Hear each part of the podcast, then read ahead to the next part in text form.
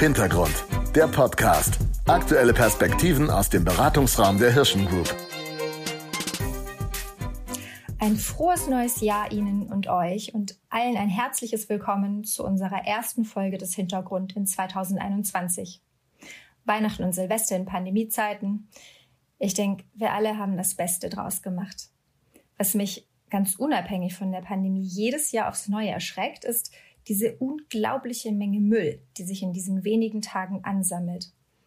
Häufig wird im Dezember noch ausgemistet, damit die schönen neuen Dinge Platz finden. Berge von Verpackungsmaterial werden um Berge von Geschenkpapier ergänzt und alle freuen sich, wenn die Entsorgungsunternehmen die überquellenden Müll- und Wertstofftonnen leeren. Das passt nicht zum Zeitgeist. Klima- und Umweltschutz ist neben der Pandemie ein zentrales Thema des öffentlichen und politischen Diskurs. Daher spreche ich heute mit Franziska Schwarzer und Florian Teipel über das Thema Kreislaufwirtschaft. Florian gibt uns Einblick in die politische Perspektive auf dieses Thema. Franziska, die aktuell zum Thema Nachhaltigkeit im weitesten Sinne promoviert, betrachtet es aus kommunikativer Sicht. Herzlich willkommen, Franziska und Florian. Darf ich euch bitten, dass ihr euch zum Start einmal selbst vorstellt? Franziska, vielleicht möchtest du den Anfang machen. Ja, vielen Dank, Sonja. Mein Name ist, wie gesagt, Franziska Schwarzer. Ich bin seit Mitte diesen Jahres bei der Agenturgruppe zum Goldenen Hirschen unter anderem zuständig für das Thema Nachhaltigkeit. Dabei geht es eben sowohl um Nachhaltigkeit bei uns, bei zum Goldenen Hirschen, als auch und das schwerpunktmäßig um unser Beratungsangebot in diesem Bereich. Darüber hinaus setze ich mich parallel auch im wissenschaftlichen Bereich sehr intensiv damit auseinander und ähm, ja, freue mich heute hier zu sein und auf ein spannendes Gespräch mit euch. Hi Franziska, ähm, hallo in die Runde. Ähm, mein Name ist Florian Teipel, ich arbeite bei 365 Sherpas. Ähm, wir beraten Unternehmen und Organisationen ähm, bei ihrer politisch-strategischen Kommunikation, unter anderem eben auch äh, im Bereich Kreislaufwirtschaft, äh, Umweltpolitik, Nachhaltigkeitspolitik. Und ähm, ich habe äh, vor meiner Zeit bei den Sherpas beim Unternehmensnetzwerk gearbeitet äh, im Bereich nachhaltige ähm, Entwicklung und habe somit sowohl eine äh, unternehmerische Perspektive auf das Thema als auch eine politische. Vielen Dank, ihr beiden. Ähm, Franziska, wärst du so lieb und würdest uns zum Einstieg einmal kurz sagen, wie wir Kreislaufwirtschaft eigentlich verstehen, wie das definiert ist? Ja, das mache ich sehr gern. Es ist ja so, dass aktuell unsere Industrie zumeist einem eher linearwirtschaftlichen Prinzip folgt. Das heißt, Rohstoffe werden abgebaut, für die Produktion von einem Produkt genutzt. Das wird dann an den Zwischenabnehmer und an, an den Endkonsumenten verteilt. Dieser verbraucht bzw. benutzt das Produkt und anschließend wird es entsorgt.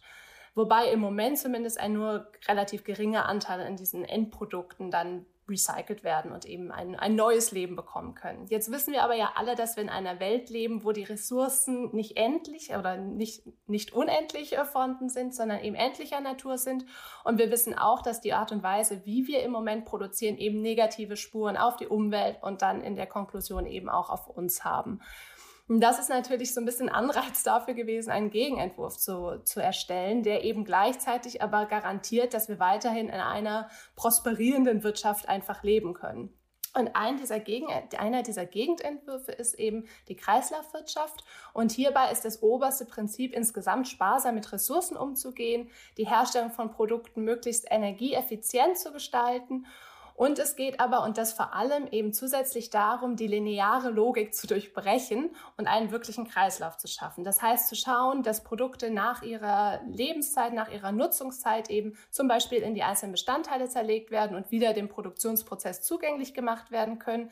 Zum anderen, und das hauptsächlich aber auch um solche Mechanismen wie Wiederaufbereitung, Reparaturen von Produkten oder auch dem Angang von neuen Prinzipien wie Produkte zu teilen, Produkte zu leihen, Produkte weiterzugeben geben. Und ähm, genau, es geht eigentlich immer darum, Kreisläufe zu schließen oder Lebenszyklen möglichst zu verlängern. Und ähm, obwohl das so insgesamt immer noch so ein bisschen als eine utopische Vorstellung in vielen Bereichen gilt, ist es eben schon so, dass schon heute viele Unternehmen auch tatkräftig dabei sind, sich eben damit auseinanderzusetzen und Ansätze, die eben dieser Logik folgen, zu entwickeln. Hm. Von einer linearen Wirtschaft zu einer Kreislaufwirtschaft, das ist ja ein Change-Prozess die passieren meistens nicht von selbst. Florian, wer treibt das Thema? Wo entsteht der Druck? Ja, das ist natürlich eine gute Frage, weil äh, es immer so ein bisschen das eine Ei-Problem ist. Und das haben wir ganz häufig, wenn Politik und Wirtschaft interagieren. Ähm, entweder es ist die Politik, die in bestimmten Bereichen vorangeht und Unternehmen, also die Wirtschaft, äh, die dann äh, das anpassen muss oder sich anpassen muss. Oder es gibt Vorreiterunternehmen, die zeigen, was möglich ist und Politik, die sich das anschaut und sagen, okay, das machen wir jetzt zum Standard und da findet Regulierung statt. Also Fakt ist, im Bereich Kreislaufwirtschaft ähm, gibt es schon heute eine unfassbar hohe Regulierungsdichte. Ähm, Deutschland war ja lange Zeit Recycling-Weltmeister, äh, grüner Punkt, duale Systeme, Einwegpfand, äh, diese ganzen Sachen, die kommen ja aus Deutschland.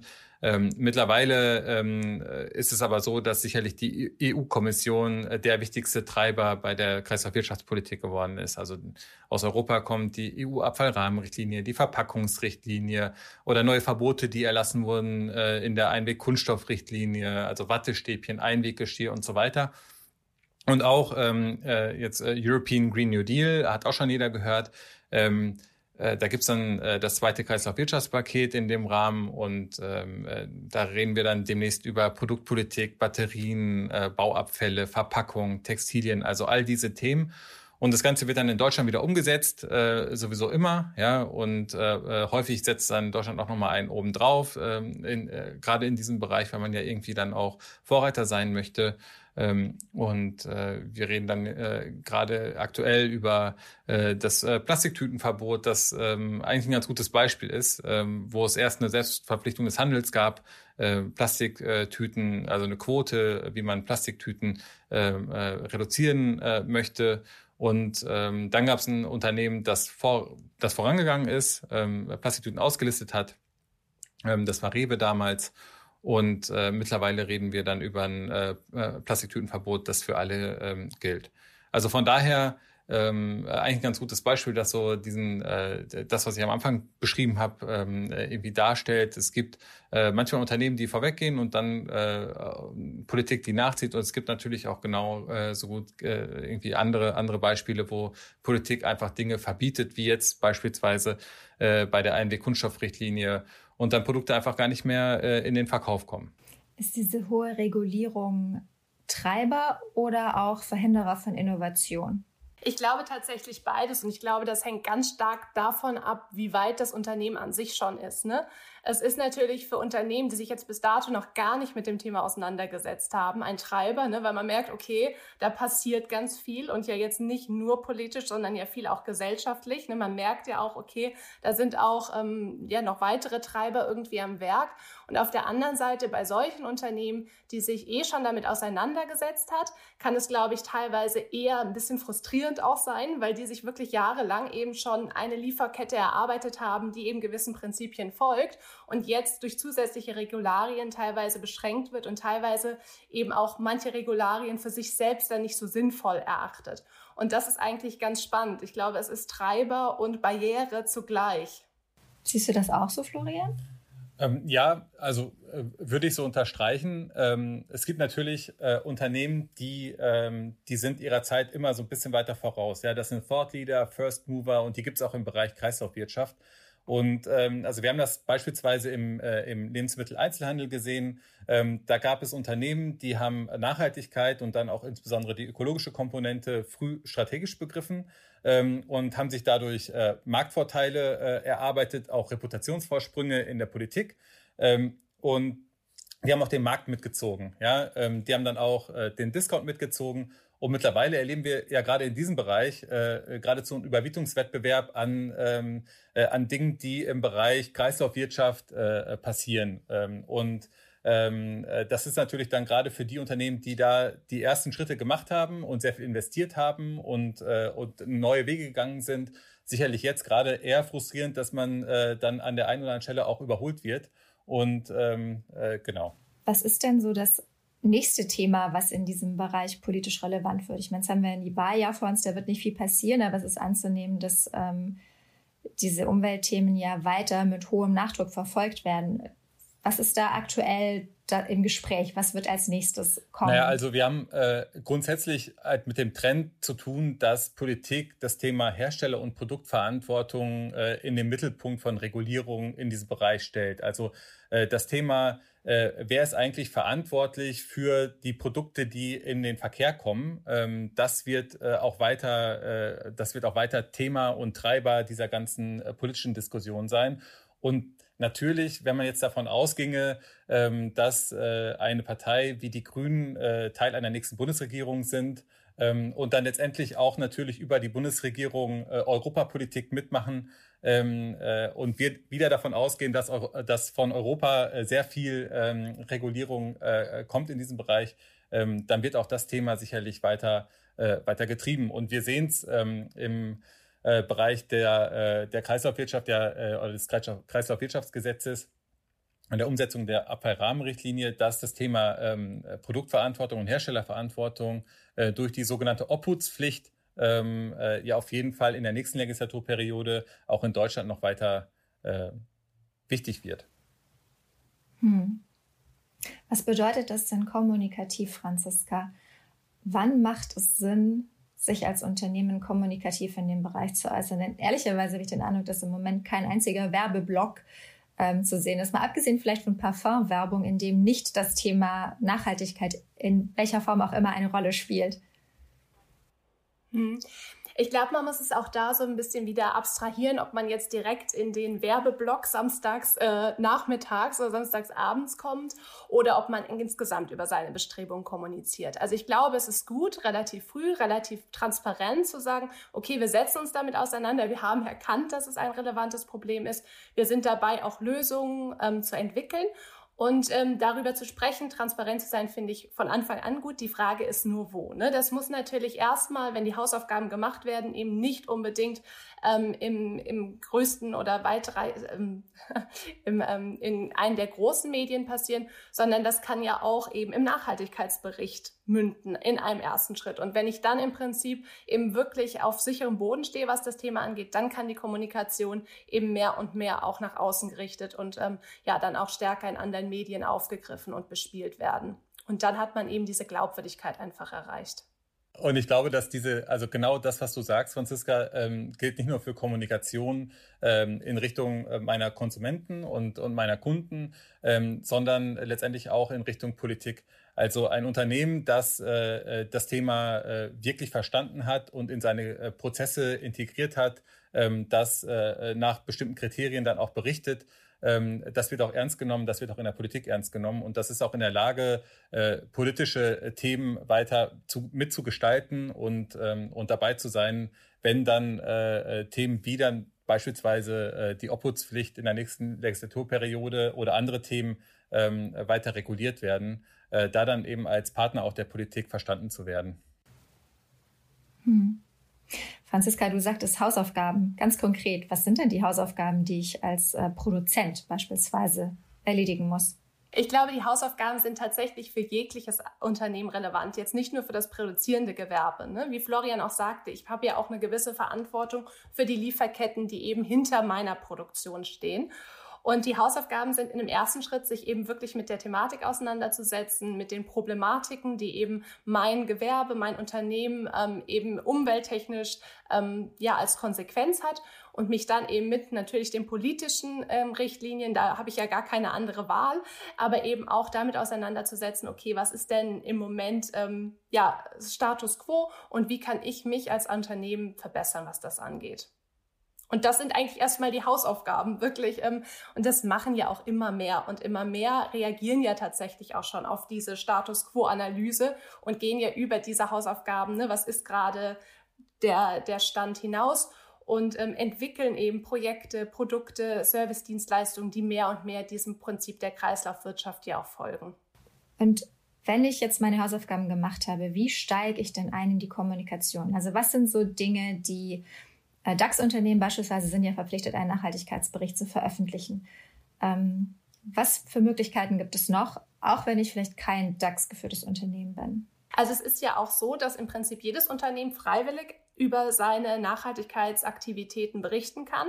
Das muss ja jetzt nicht immer im Zuge eines ähm, hundertseitigen Nachhaltigkeitsberichtes stehen, aber es ist ein wirklich guter erster Schritt, zusammenzufassen, wo man gerade steht in Form eines Berichts. Das würde ich tatsächlich auch den meisten Leuten oder den meisten Unternehmen empfehlen, dass das so einer der ersten Schritte ist, um dann auch zu schauen, in welchen Bereichen sind wir schon besonders gut und welche Bereiche verdienen es wirklich schon auch hervorgehoben zu werden, weil sie eben einen tatsächlichen positiven Mehrwert in diesem Bereich liefern.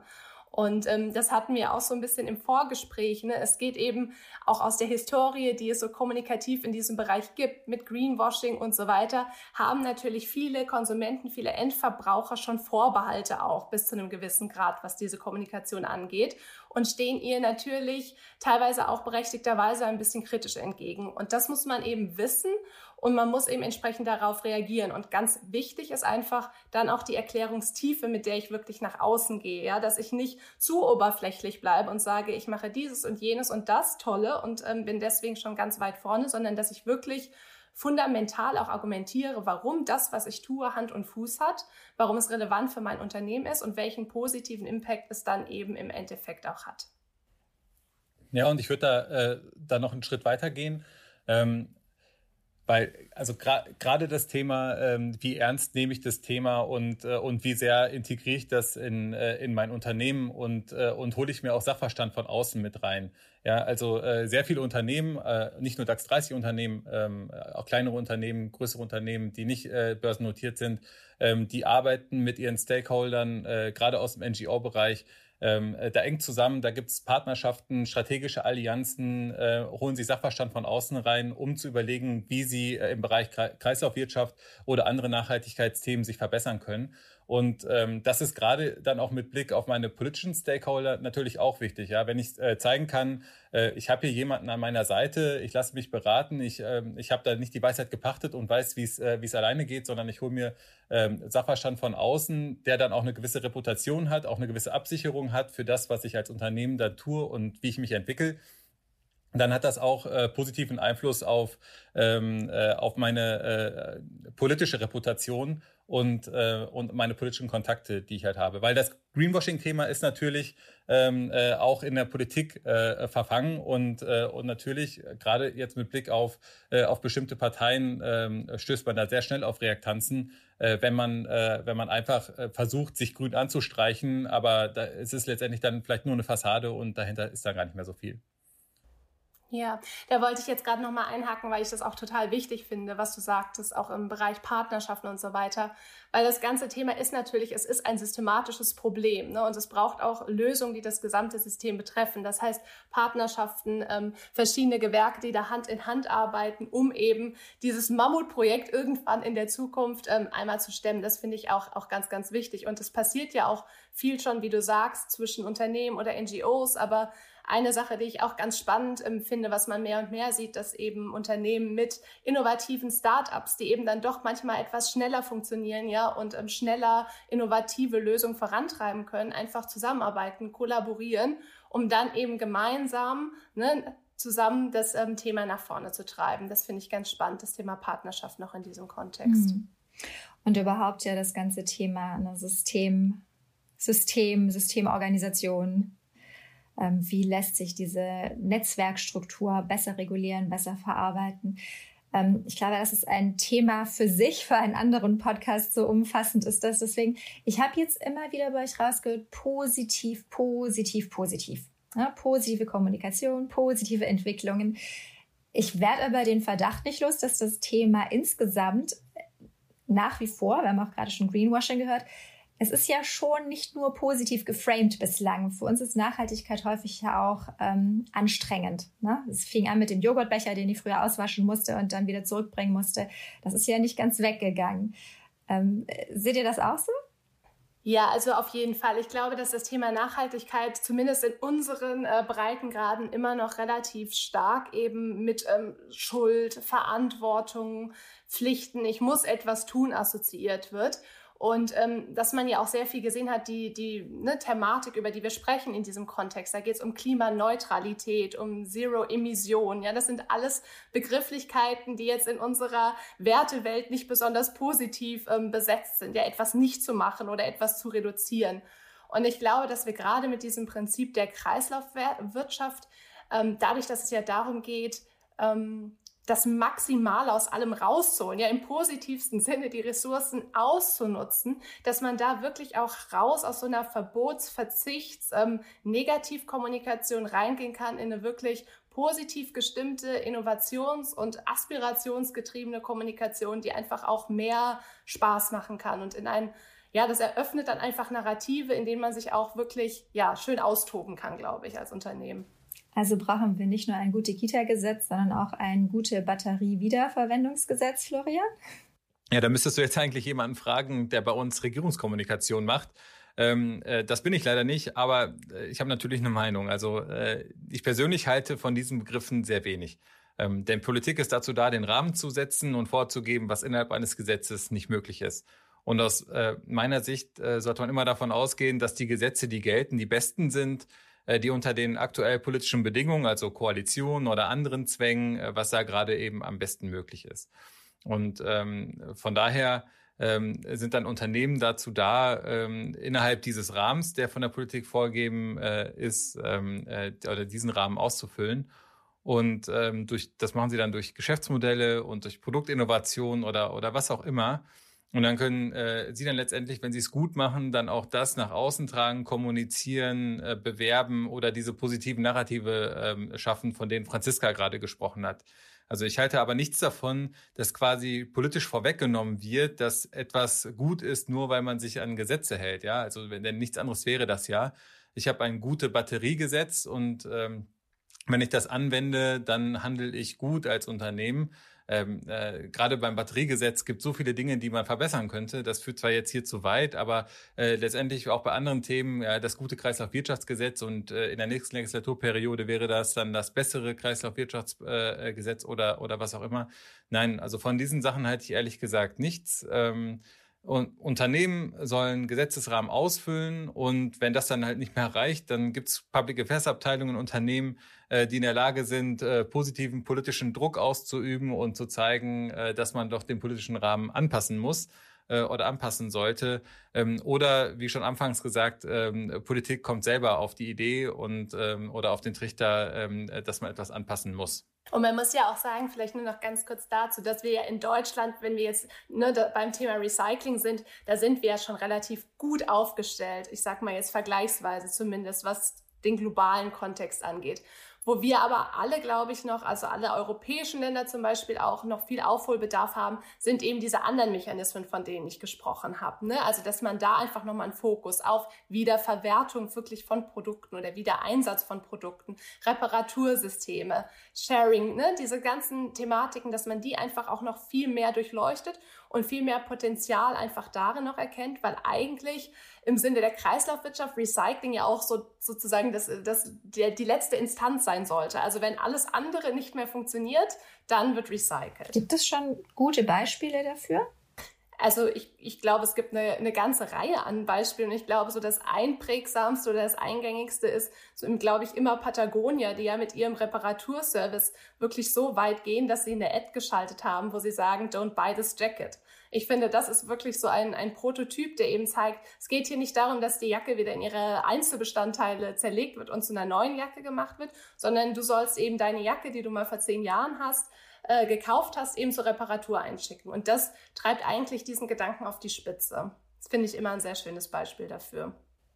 Wobei natürlich auch Patagonia gerne neue Jacken verkaufen möchte. Das stimmt, aber sie wollen zum Beispiel nicht, dass du deine Jacke nach einem Jahr, die du gekauft hast, direkt ähm, wegwirfst. Und ähm, natürlich, das ist ja auch dieses Prinzip, ne? natürlich auch eine Kreislaufwirtschaft hat ja die Ambition zu wachsen und im Prinzip weiter auch Konsum nicht einzustellen. Es geht ja nur darum, den Konsum, wie er jetzt aktuell betrieben wird, eben ja zu verlangsamen und in etwas ähm, verträglichere Bahnen zu lenken. Und da sind natürlich solche Mechanismen super. Ja, und äh, ich gebe dir recht. Also Wegwerfgesellschaft, das ist natürlich was, was auch medial sehr gut funktioniert. Und es gibt ja auch gute Beispiele aus den letzten Jahren oder ganz aktuelle, ähm, äh, wo das dann auch politisch aufgegriffen wurde. Also Stichwort Vernichtung von Retouren.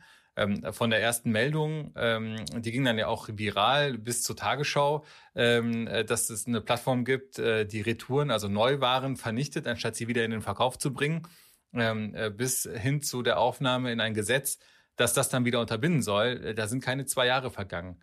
Und das klingt jetzt erstmal lang, aber wer sich mit äh, politischen Prozessen auskennt und äh, wir mal davon ausgehen, dass die Große Koalition äh, vor allen Dingen in Umweltfragen äh, sich jetzt auch nicht immer einig war, ähm, äh, dann muss man schon sagen, das ist sehr schnell gewesen.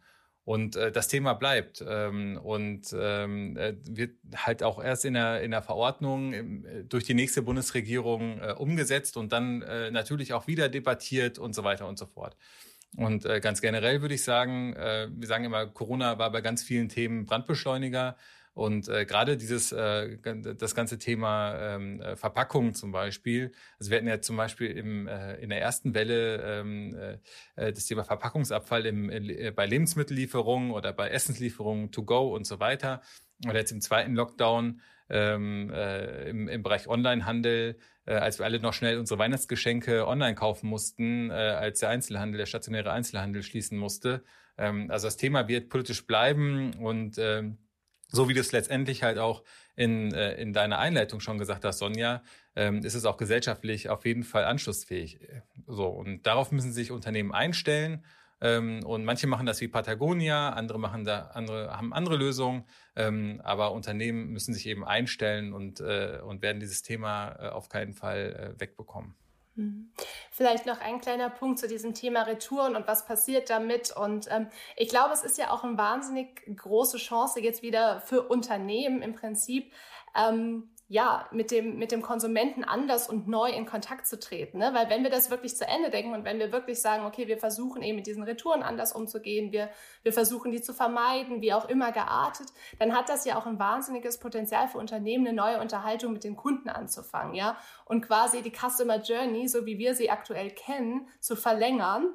Ähm, ja, so von Customer Journey zu Customer Cycle, ja, dass ich irgendwie versuche, einfach diese Kommunikation eben am Laufen zu halten und mit Themen zu besetzen, die auch wirklich einen Mehrwert und eine Relevanz dann eben für die, die Leute in ihrem täglichen Leben haben und die auch positive Effekte dann eben wieder auf das Verhalten des, des Konsumenten haben können. Das finde ich ganz spannend.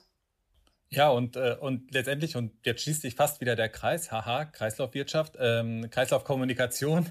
Ähm, äh, äh, zu, zu Beginn. Ne? Also es gibt eben Unternehmen, äh, äh, Lebensmitteleinzelhändler, die äh, genau diese Customer Journey, wenn wir sie jetzt mal entlang der Kreislaufwirtschaft äh, denken, ähm, äh, vertikal integrieren gerade. Ja, also und oder das jetzt über Jahre aufgebaut haben und äh, und von von der Frage, äh, ich ich werde eigener Produzent von meinen Produkten, äh, ich sammle sie dann wieder ein aber ich verwerte sie dann auch wieder, indem ich äh, Entsorgungsunternehmen äh, mit in mein Portfolio mit reinhole. Ähm, äh, so, so schaffe ich ja eigentlich an jedem Punkt der Kreislaufwirtschaft auch wieder Touchpoints zu meinen Kunden. Ja, jeder, jeder Mensch geht einkaufen und ich, und, und so hole ich eigentlich alle in meinen Kreislauf mit rein, ja. Und, oder in diesen Kreislauf mit rein. Und das ist, äh, finde ich, eine total spannende Entwicklung, die es eben äh, in diesem Bereich gibt und die es wahrscheinlich auch in anderen Bereichen äh, gibt, von denen ich jetzt nicht weiß oder, oder, ähm, oder wo sich Geschäftsmodelle entwickeln, ähm, äh, neue Geschäftsmodelle in, in, in anderen Branchen. Ähm, äh, die, das Potenzial sehe ich auf jeden Fall.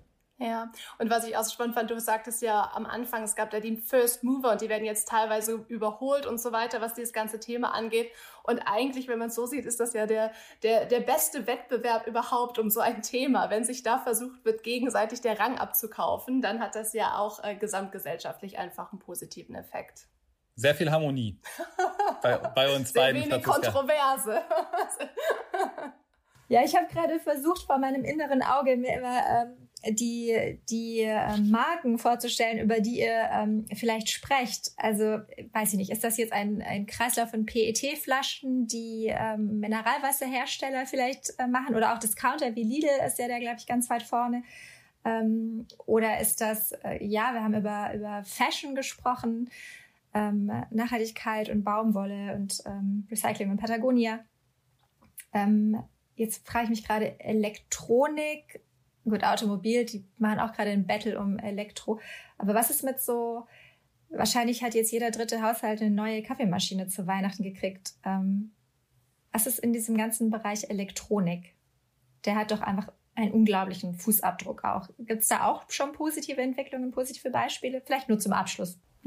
Also so jetzt ähm, gesamt, dass es so Vorreiter gibt wie jetzt so ein Tesla, ähm, ist, glaube ich, in dem extrem noch nicht vergleichbar mit der Automobilwirtschaft. Ähm, Aber es gibt natürlich Einzelmeister, die anfangen und ähm, versuchen eben Lösungen zu entwickeln, die in diesen Bereich reinspielen. Also da gibt es eben zum Beispiel Philips ist das, glaube ich, die nach dem Cradle-to-Cradle-Prinzip eine Kaffeemaschine, wie du jetzt gerade gesagt hast, produzieren oder glaube ich sogar auch ein TV-Gerät. Aber man muss eben sagen, dass das bis dato, soweit ich zumindest darüber weiß, eher noch so Einzelmeister-Leuchtturmprojekte sind, anhand derer das mal ausprobiert wird. Und ähm, das ist ja auch total wichtig, dass da einfach mal erste Schritte gegangen wird, werden, Learnings gezogen werden, um dann nach und nach eben auch solche Bereiche zu erschließen, was das Thema angeht. Wobei das ganze Thema natürlich äh, politisch äh, auf jeden Fall weiter äh, getrieben wird. Also über die Weiterentwicklung von Ökodesign, ähm, äh, Vorgaben, äh, also die, die Frage auch, wie äh, gut äh, kann man eigentlich Produkte auch wieder auseinanderbauen und so weiter und so fort. Ähm, das Ganze wird sicherlich politisch äh, weiter getrieben. Und auch da gilt es wieder als Unternehmen, ähm, also gerade in diesem Bereich dann äh, auch ja, antizipativ äh, unterwegs zu sein und, und zu schauen, okay, was ist eigentlich ähm, politisch gerade das, was weiterentwickelt werden wird. Ja, und wie kann ich meine Produkte und mein Geschäftsmodell daran anpassen? Das ist so ein bisschen dieser Punkt, der im letzten Podcast besprochen wurde. Also diese, diese Planung und, und zu sehen, was ist eigentlich äh, in, in diesen Bereichen politisch gerade äh, en vogue oder, oder äh, in, in der Pipeline oder was ist alles äh, sozusagen auf der Agenda, ja, oder was kommt auch wieder auf die Agenda? Und ich glaube, diese, gerade dieses Thema Ökodesign ähm, und äh, gerade im Elektronikbereich, ähm, das wird auf jeden Fall weiter getrieben. Und, ähm, und letztendlich äh, gibt es natürlich über, über so äh, äh, Verordnungen wie die Elektroaltgeräteverordnung ähm, äh, Dinge, äh, die, die schon passiert sind. Also dass ich jetzt mittlerweile meine alten Elektrogeräte äh, fast überall bei jedem äh, Händler wieder abgeben kann, ähm, weil er dazu verpflichtet ist, sie wieder anzunehmen, damit sie wieder einem Kreislauf zugeführt werden können. Ähm, das, ist, äh, äh das ist ja auch relativ neu und äh, auch das wird sicherlich weiter also da werden auch wieder andere Unternehmen, neue Unternehmen, äh, Plattformen, äh, Online-Händler und so weiter in die Pflicht genommen äh, werden, wahrscheinlich jedenfalls. Und, äh, und auch das sind wieder so Dinge, ähm, ja, die passieren gerade und, und die werden sich weiterentwickeln. Ein spannendes Thema, über das ähm, wir sicherlich noch ähm, lange sprechen könnten. Die Zeit für heute ist um. Ich glaube, ich werde an dieser Stelle noch mal kurz ein, ähm, äh, wir haben jetzt viel über Unternehmen und Politik gesprochen. Wir haben die Verbraucherinnen ähm, aus dem Blick gelassen bei dieser, bei dieser Unterhaltung. Ähm, für die schlage ich jetzt noch mal kurz in die Bresche, weil ich würde sagen, dass wir alle durch unsere Kaufentscheidungen natürlich maßgeblich dazu beitragen, ähm, welche Produkte am Markt erfolgreich sind und ähm, wo der Trend hingeht. Man kann das sehen an den Umsatzzahlen, an den wachsenden für Bioprodukte im Lebensmittelhandel. Und ich bin mir sicher, das lässt sich auf alle anderen Bereiche auch ausweiten. Deswegen abschließend ein Plädoyer an uns alle, ähm, darauf zu achten, wie wir unsere Konsumentscheidungen treffen. Das nächste Fest mit Ostern kommt bestimmt, vielleicht auch schon der eine oder andere Geburtstag. Wir haben genug, genug Möglichkeiten für ausufernden Konsum. Auch jetzt. Äh, Wo, wobei, ja? Sonja, darf ich, äh, darf ich da trotzdem nochmal unterbrechen? Ich möchte jetzt gar nicht das letzte Wort haben, aber äh, ich, ich glaube, ähm, äh, aber ich glaube, dass gerade äh, gerade dieser Punkt ist total wichtig. Klar, wir sind alles Konsumenten und wir alle treffen Entscheidungen und die haben alle, äh, die haben alle ähm, Folgen. Ja, das ist ganz klar. Aber äh, gerade wenn wir jetzt mal in Richtung Politik nochmal äh, schauen und äh, glaube ich, verfängt dieses Argument der, Kunst, äh, ne, äh, des mündigen Verbrauchers, der eben äh, selber Entscheidungen treffen kann und so. Dieses Argument, das verfängt dort nicht mehr, sondern äh, Unternehmen werden in die Pflicht genommen und Unternehmen müssen damit umgehen. Und, äh, und äh, das ist etwas, das wird sich auch nicht mehr aufholen. Ja, und äh, von, von daher, ich gebe dir total recht, ja, wir alle müssen äh, irgendwie bewusster äh, konsumieren. Da, da bin ich äh, fest davon, ist meine, meine persönliche Überzeugung. Aber ähm, äh, Unternehmen äh, dürfen dadurch nicht aus, die, äh, aus, äh, aus, ähm, aus der Verantwortung genommen werden. Ähm, und das ist auch das, was, glaube ich, politisch mittlerweile fast Konsens ist. Das stimmt. Da geht es einfach um die schiere Menge und um, den, um die Marktmacht. So, noch ein weiteres Schlusswort. Dann vielen Dank euch beiden äh, für eure Zeit. Einen guten Start in dieses neue Jahr und ähm, hoffen wir, dass es ein gutes wird. 2021 hat die besten Chancen. Vielen Dank euch beiden und bis bald. Vielen Dank. Danke euch. Vielen Dank. Ciao. Tschüss.